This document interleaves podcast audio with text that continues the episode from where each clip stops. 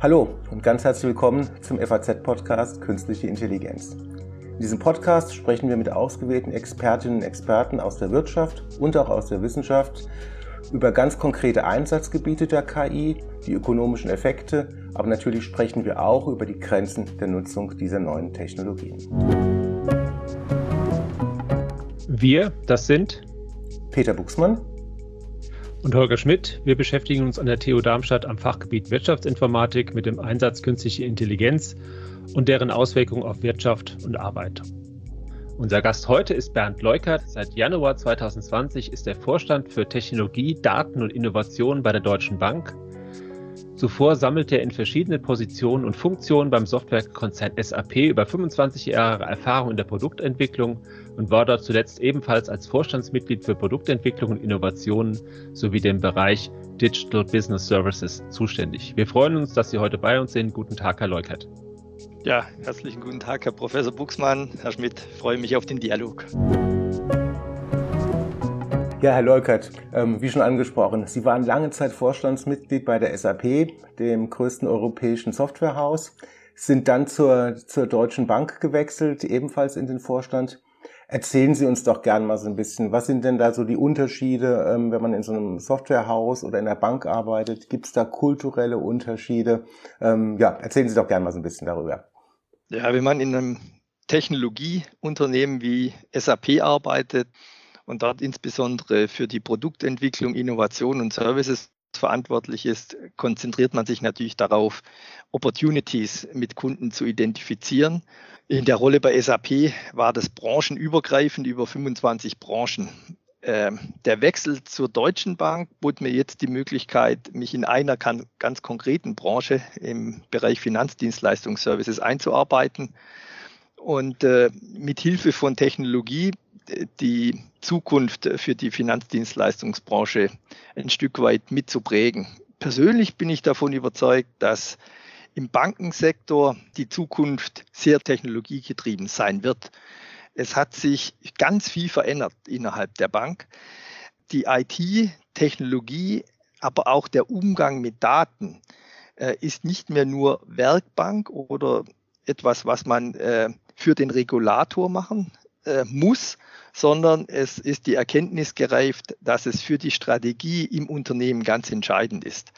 Deswegen heißt mein Verantwortungsbereich auch nicht IT, sondern Technologie, Daten und Innovation. Und zu diesem gehören alle Technologieeinheiten äh, in der Bank. Das heißt, sowohl für die Corporate Functions, die sehr Backoffice-lastig sind mit Risk, Finance, Treasury, HR, Einkauf, aber auch die ganzen Geschäftsbereiche von der Privatkundenbank über die Unternehmensbank, unser Vermögensmanagement, als auch die Investmentbank. Insofern wird daraus klar ersichtbar, dass die Bank insgesamt Technologie als einen entscheidenden Wettbewerbsvorteil für die Zukunft sieht. Und wenn vielleicht noch eine, eine Nachfrage, ähm, wenn Sie sich so die Kultur anschauen, also ähm, unterscheidet die sich nicht, nicht stark, wenn man in so einem, in so einem Softwarehaus arbeitet oder in so einer, ich nenne es mal, klassischen Bank? Was sich sicher unterscheidet, ist natürlich der regulatorische Aspekt. Das heißt, während die Softwarebranche sehr stark wachstumsgetrieben ist, äh, damit einen deutlich höheren Appetit für Risiko hat, hat natürlich die Bankenbranche die regulatorische Komponente. Und äh, dort ist bei Einsatz von Technologie, und da kommen wir, glaube ich, noch in, im Rahmen der Diskussion dazu, auch die Nachvollziehbarkeit von Ergebnissen für den Regulator äh, von ganz entscheidender Bedeutung. Also nicht nur die Innovation und der Service für den Kunden, der für die Bank natürlich im Mittelpunkt steht, gibt es äh, dort auch äh, das Thema Nachvollziehbarkeit was bei klassischen regelbasierten Systemen natürlich einfacher ist, äh, als wenn man äh, sich mit dem Thema künstliche Intelligenz und maschinellem Lernen beschäftigt. Nun gelten IT-Systeme von Banken ja nicht wirklich als besonders modern und Ihr Vorgänger hat den Zustand der IT-Systeme in der Deutschen Bank auch mal nicht besonders freundlich umschrieben. Gleichzeitig sieht man aber auch, dass immer mehr äh, Startups wie Klarna, Revolut äh, und andere mit enorm viel Risikokapital ausgestattet werden und in den Bankenmarkt eindringen. Wie viel Zeit geben Sie sich denn für die digitale Transformation der Deutschen Bank? Also wir sind als Deutsche Bank mitten in einer großen Transformation. Die Strategie für diese Transformation haben wir vor zwei Jahren begonnen und wie bereits erwähnt, ist Technologie ein zentraler Bestandteil. Ich möchte aber auch sagen, dass für das Bankengeschäft und für die Deutsche Bank in ihrer über 150-jährigen Geschichte Technologie schon immer sehr wichtig war. Unsere jetzt gesamte Neuausrichtung zieht aber darauf ab, dass wir Technologie kundenorientierter äh, vorantreiben und äh, um damit unseren Kunden und damit uns als Bank neue Wachstumsfelder äh, zu ermöglichen. Das heißt, das Thema Daten, und zwar eine Datenbasis, äh, gewinnt an Bedeutung. Das Zweite, äh, wenn, wenn wir über Transformation reden, da haben wir eine entscheidende Veränderung gemeinsam im Vorstand beschlossen, im Rahmen der Strategie ein Concept of One einzuführen. Das heißt, äh, dass wir Innovation und moderne Finanzdienstleistungsservices nicht mehr nur dezentral den einzelnen Geschäftsbereichen überlassen, sondern dass wir einen Mehrwert sehen, indem wir eine einheitliche Datenbasis über Geschäftsbereiche hinweg etablieren, indem wir einen Mehrwert sehen, dass wir Technologieservices bündeln und dann in den äh, jeweiligen Geschäftsbereichen als äh, Technologiekompetenz oder Center of Excellence zur Verfügung stellen. Im Rahmen der Strategie verändern wir allerdings auch die Art und Weise, zumindest wie die Bank vorher gearbeitet hat.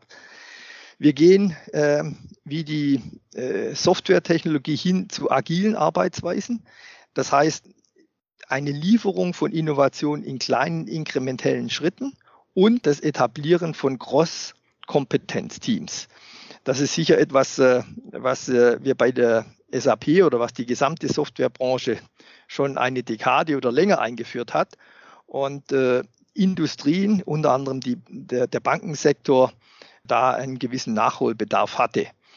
Wir stärken aber als zweites auch unsere Technologie- und Software-Engineering-Kompetenz.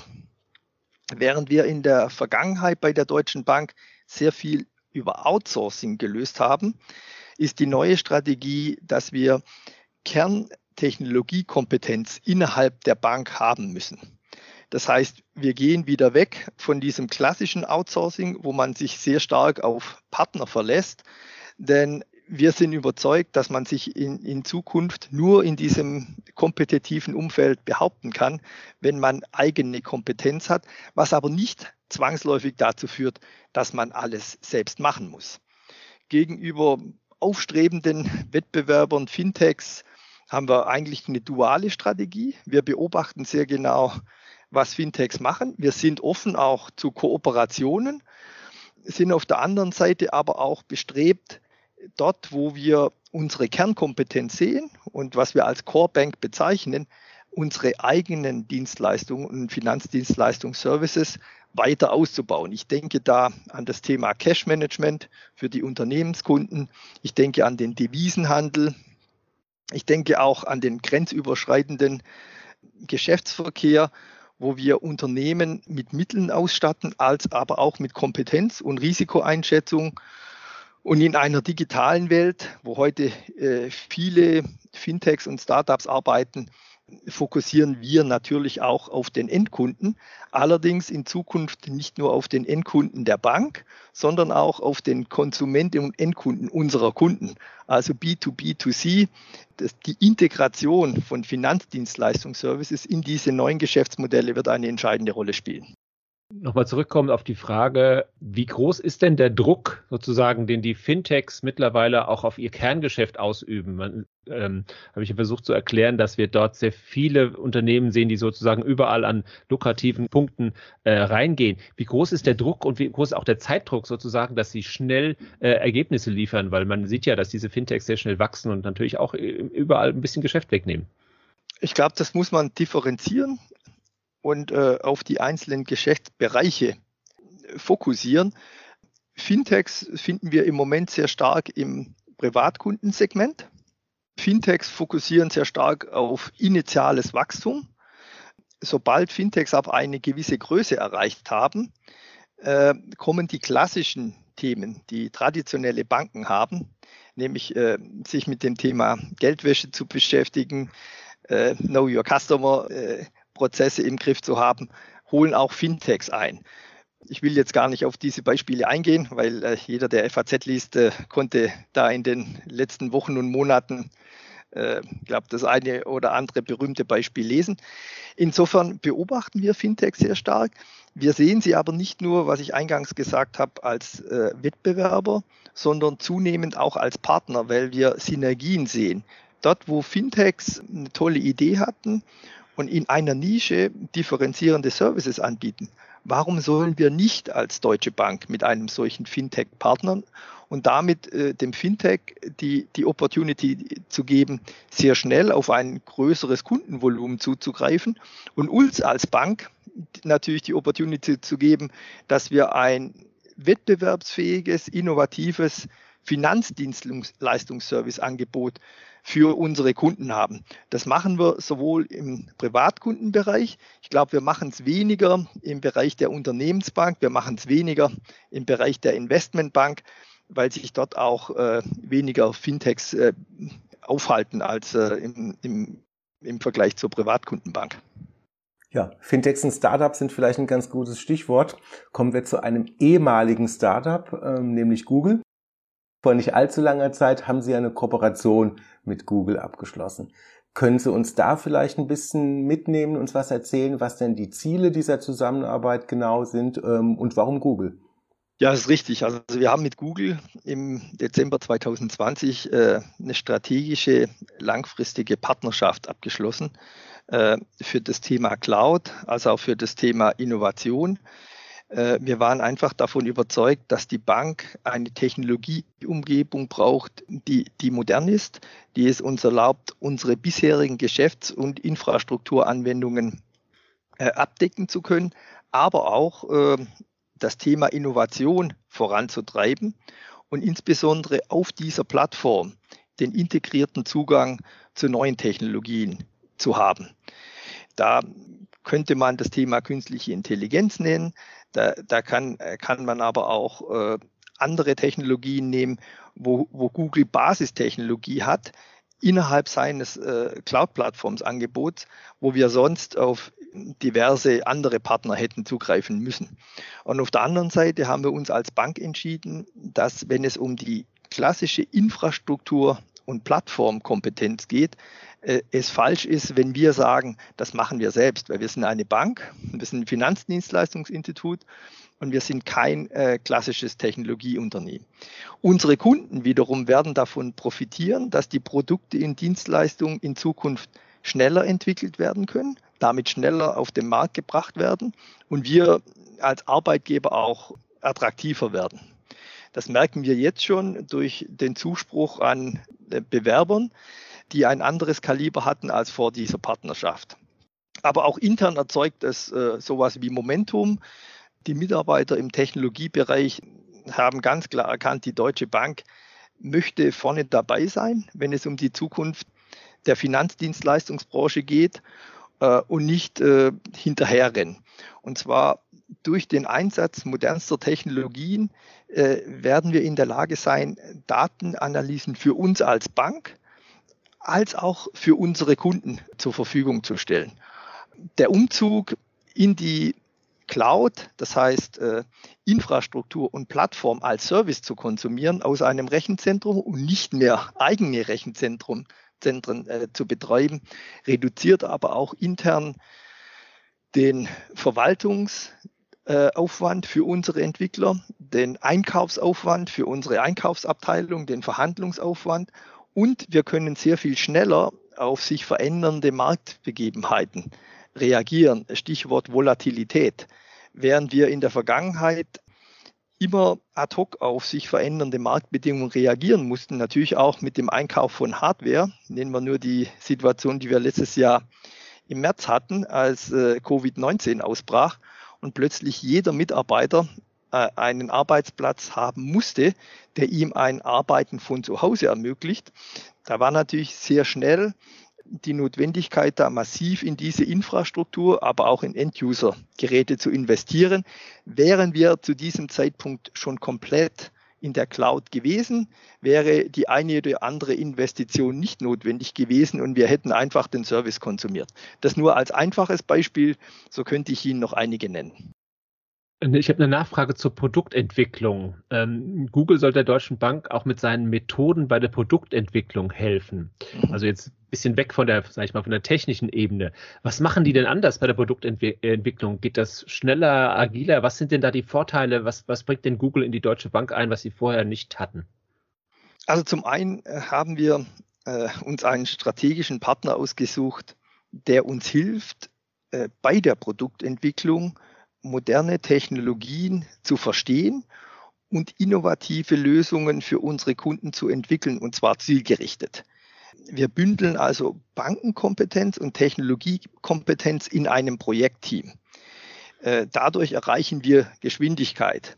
Vorher haben wir selbst äh, als Bank im Prinzip entschieden, welche Technologie ist für welches Thema relevant und haben uns dann mit Partnern zusammengetan, die natürlich die Services geliefert haben, um dann eventuell festzustellen, dass für, dieses, äh, für diese Business Opportunity die Technologie nicht ganz die passende war.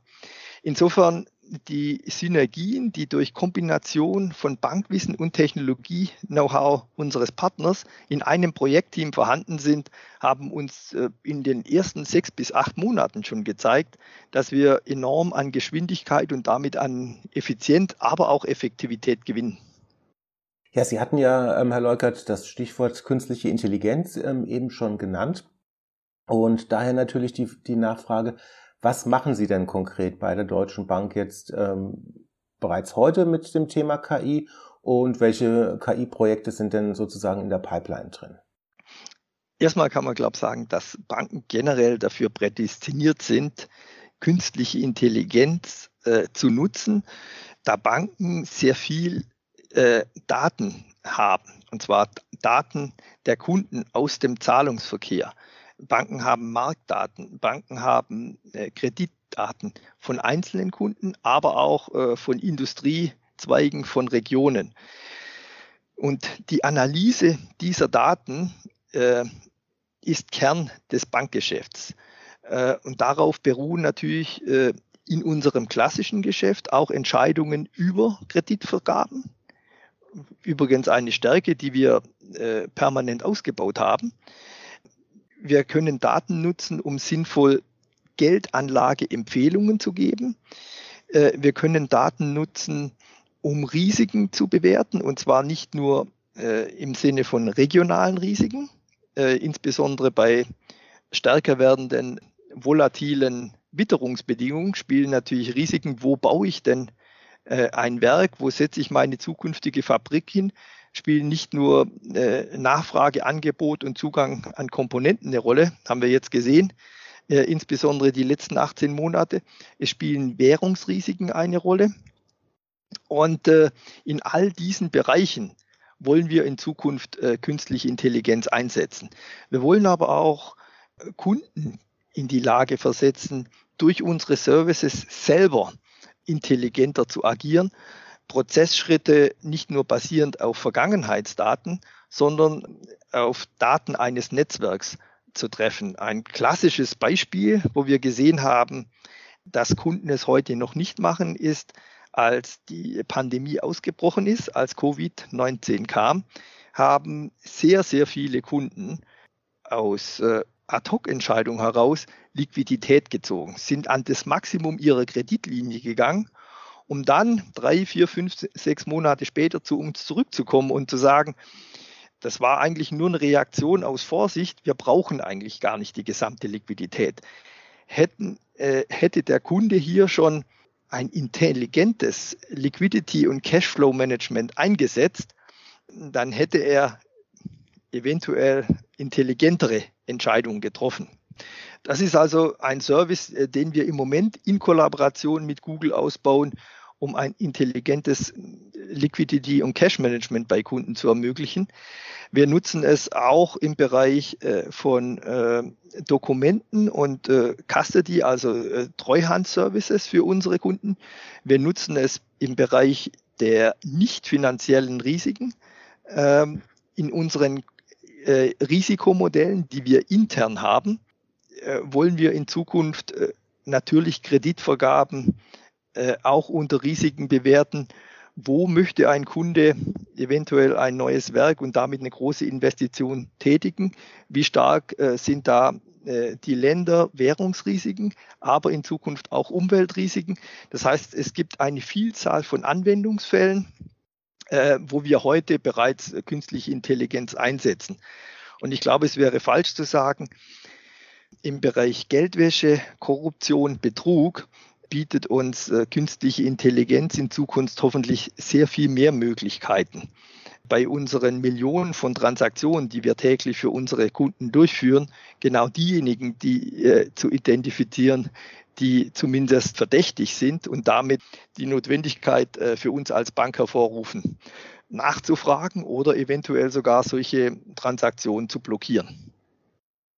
Ja, Herr Leukert, Sie hatten ja gesagt, ähm, der Aufbau einer Datenbasis ist ein ganz wichtiges Thema, ähm, natürlich auch für die Entwicklung von, von KI-Anwendungen. Wie machen Sie denn das ähm, intern mit dem Thema Datenschutz? Vielleicht auch gerade vor dem Hintergrund der Kooperation mit Google. Da könnte ich mir ja auch vorstellen, dass der eine oder andere Kunde da Ressortiments hat, so Stichwort Datenkrake vielleicht. Also, äh, Herr Professor Wuchsmann, vielen Dank, dass Sie die Frage stellen, weil selbstverständlich bei allen Services, die wir anbieten, äh, werden wir sicherstellen, dass wir GDPR, also äh, das Thema Datenschutz in Deutschland, aber auch in Europa einhalten. Wir werden sicherstellen, welche Daten für uns äh, im Zugriff sind, wo die Daten abgelegt werden und insbesondere die Daten unserer Kunden werden wir nicht in die Hand von Google geben.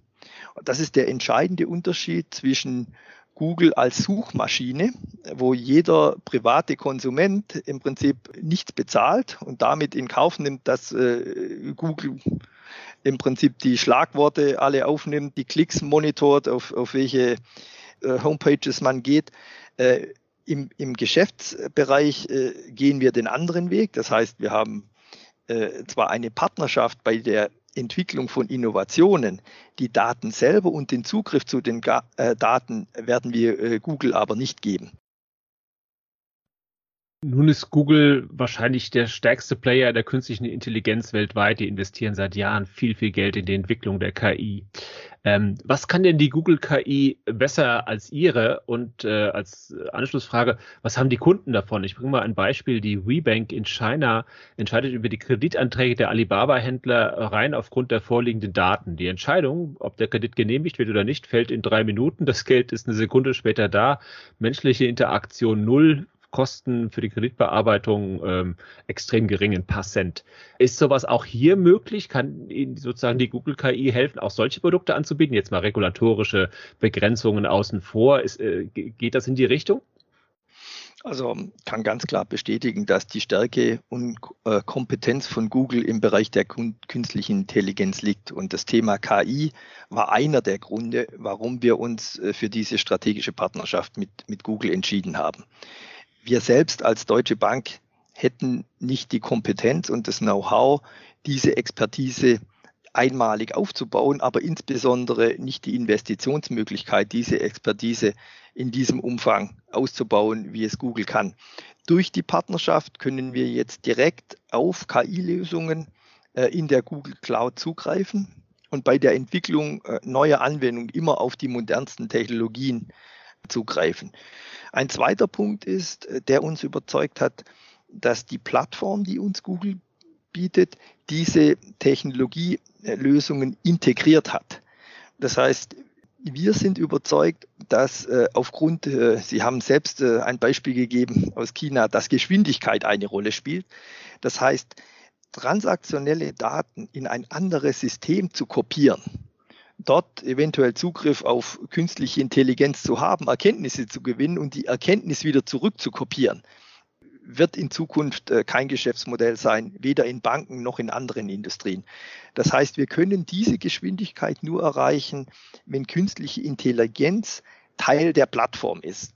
Ich könnte es in einem Satz sagen, in der Vergangenheit hat man die Daten zum Algorithmus gebracht Jetzt bringt man den Algorithmus zu den Daten, das heißt die Möglichkeit, über verteilte Daten zu operieren in einem Netzwerk wird in Zukunft entscheidend sein und da ist Google führend. Können Sie uns vielleicht noch ein paar Beispiele nennen, äh, wo das hingeht, wenn Sie auch mal die nächsten zwei, drei Jahre betrachten. Welche, welche Produkte können Sie mit Hilfe der KI entwickeln, die vorher nicht möglich waren? Also Stichwort ähm, Prognose, also Cashflow-Prognose oder auch, ähm, wie Sie es eben schon, schon angedeutet haben, ähm, dass man sozusagen die Liquiditätsprognose mit Hilfe der KI besser machen kann. G können Sie uns ein paar Beispiele nennen, wo Sie die Deutsche Bank in drei, vier, fünf Jahren da sehen? Ja, sehr gerne. Also ich habe es bereits erwähnt, Cashflow-Prognose ist ein Anwendungsgebiet mit sehr, sehr hoher Relevanz, insbesondere für unsere Unternehmenskunden, weniger für die Privatkunden, hat jetzt die Pandemie gezeigt.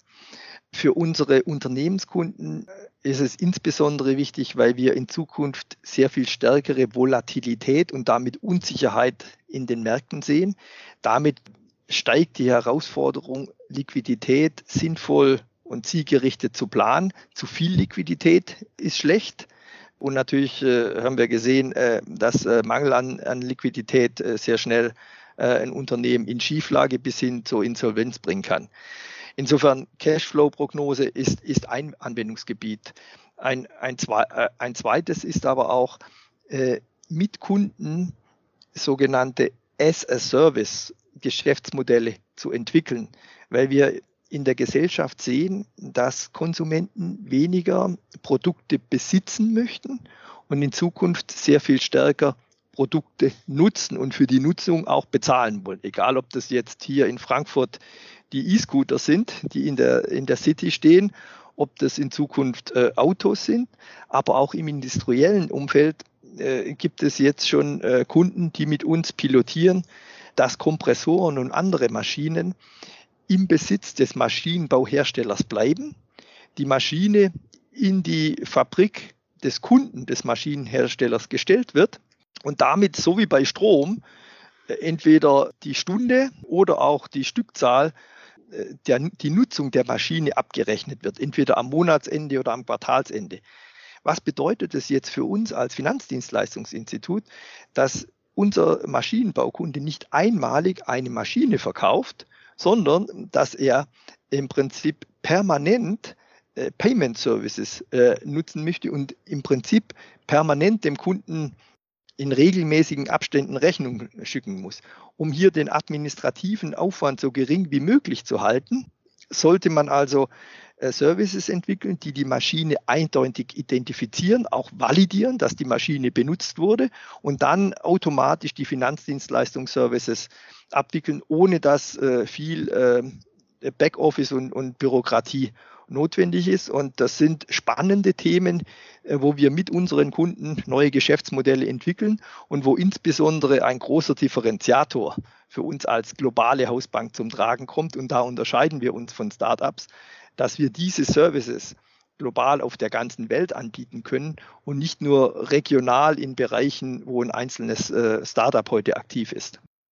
Dieses Equipment as a Service, das ist ein sehr spannendes äh, Thema, das gerade äh, aufkommt. Sehen Sie da schon, sage ich mal, Nachfrage äh, auf breiter Front von den Industrieunternehmen oder ist das noch ganz am Anfang? Und wie, wie, wie schnell wird sich das Thema Ihrer Meinung nach entwickeln? Weil das ist im Moment, glaube ich, denkt die halbe deutsche Industrie über solche Modelle nach. Aber wie weit sind die schon? Nachfrage, Diskussionsbedarf ist sehr, sehr groß. Wenn Sie mich nach der Penetration fragen, äh, sind wir da ganz am Anfang.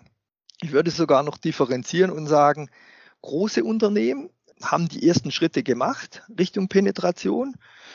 Kleinere Mittelstandsunternehmen, auch sogenannte Hidden Champions, äh, sind da noch zurückhaltender. Das heißt, wir sehen unsere Aufgabe auch, ein Rückgrat der deutschen Wirtschaft, die, den, den Mittelstand, die Hidden Champions, hier mit Informationen zu versorgen, mit Rat äh, und Tat zur Seite zu stehen, dass wir in Zukunft nicht nur Partner des, äh, des Finanzchefs sind, des Treasurers eines Unternehmens, sondern auch sehr viel mehr Interaktion mit den Geschäftsverantwortlichen bei Klein- und Mittelstandskunden. Herr Leukert, wie ist denn das Thema künstliche Intelligenz in Ihrem Haus eigentlich organisiert? Also man könnte sich ja vorstellen, dass es vielleicht komplett Ihrem Vorstandsressort zugeordnet ist oder haben Sie ein Center of Excellence oder ist die Kompetenz auch in den Fachabteilungen drin? Und was dann natürlich auch noch spannend ist, ähm, wie ist die Kooperation mit Google, mit deren KI-Know-how dann mit, mit, mit Ihren Expertinnen und Experten dann vernetzt?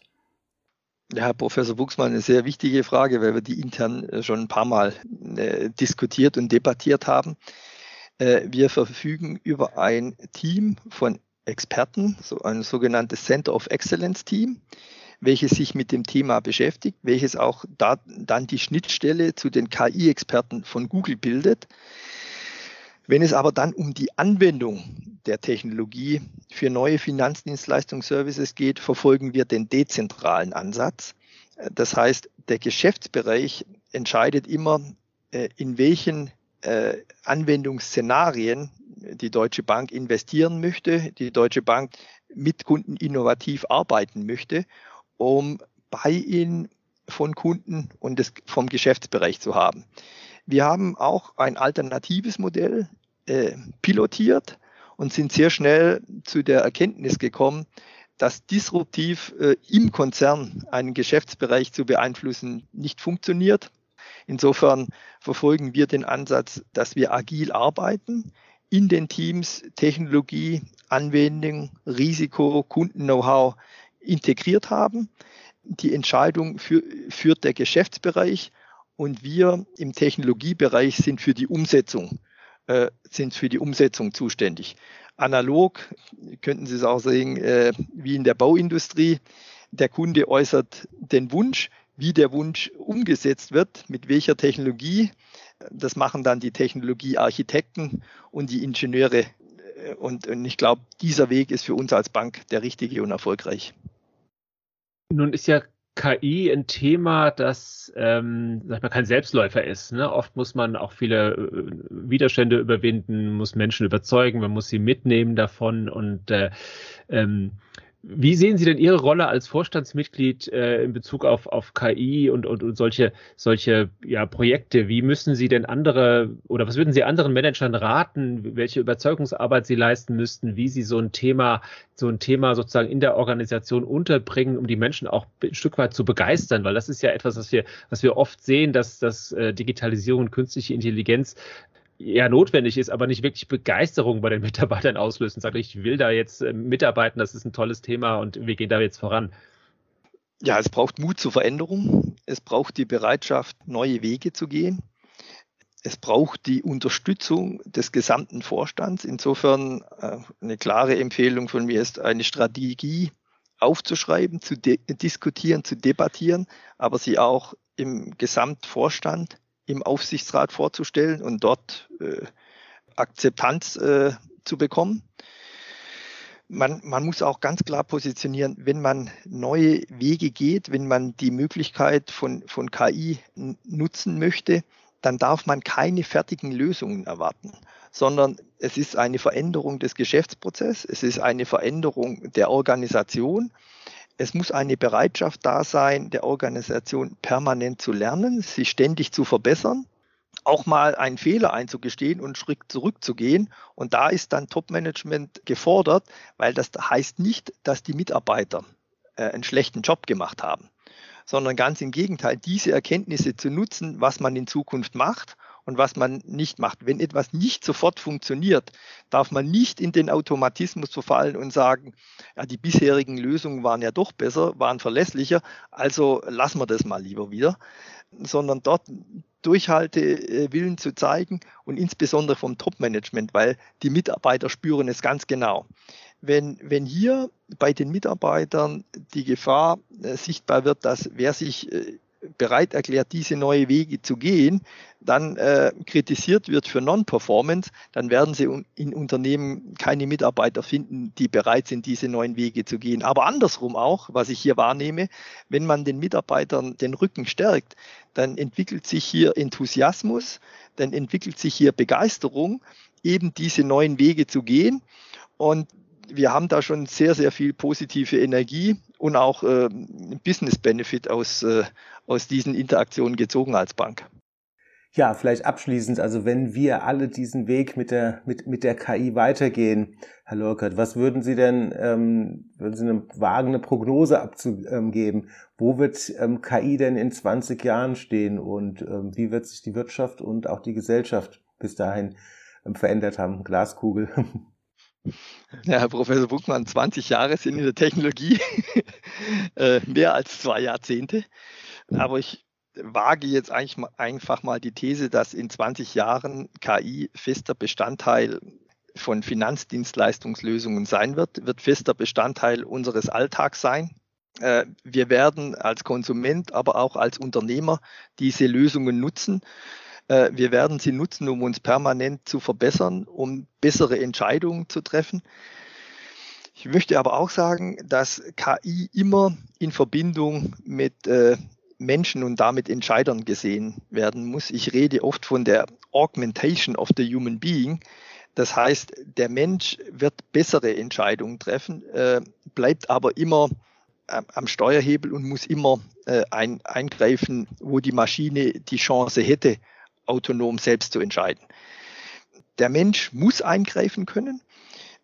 Ich denke, die Diskussion findet heute viel im Bereich des, äh, des autonomen Fahrens statt, in der Öffentlichkeit, aber auch in der Finanzdienstleistungsbranche muss am Ende eine Entscheidung immer noch beim Investor äh, oder beim Kunden liegen. Aber wir sehen heute schon, äh, dass äh, wenn es um Anlageentscheidungen geht, die ganze Branche sehr viel stärker in diese sogenannten passiven Investments geht, dass Anlageentscheidungen mehr und mehr von Maschinen vorgeschlagen werden und äh, dort, wo es funktioniert, Maschinen auch mehr und mehr Automatismen übernehmen.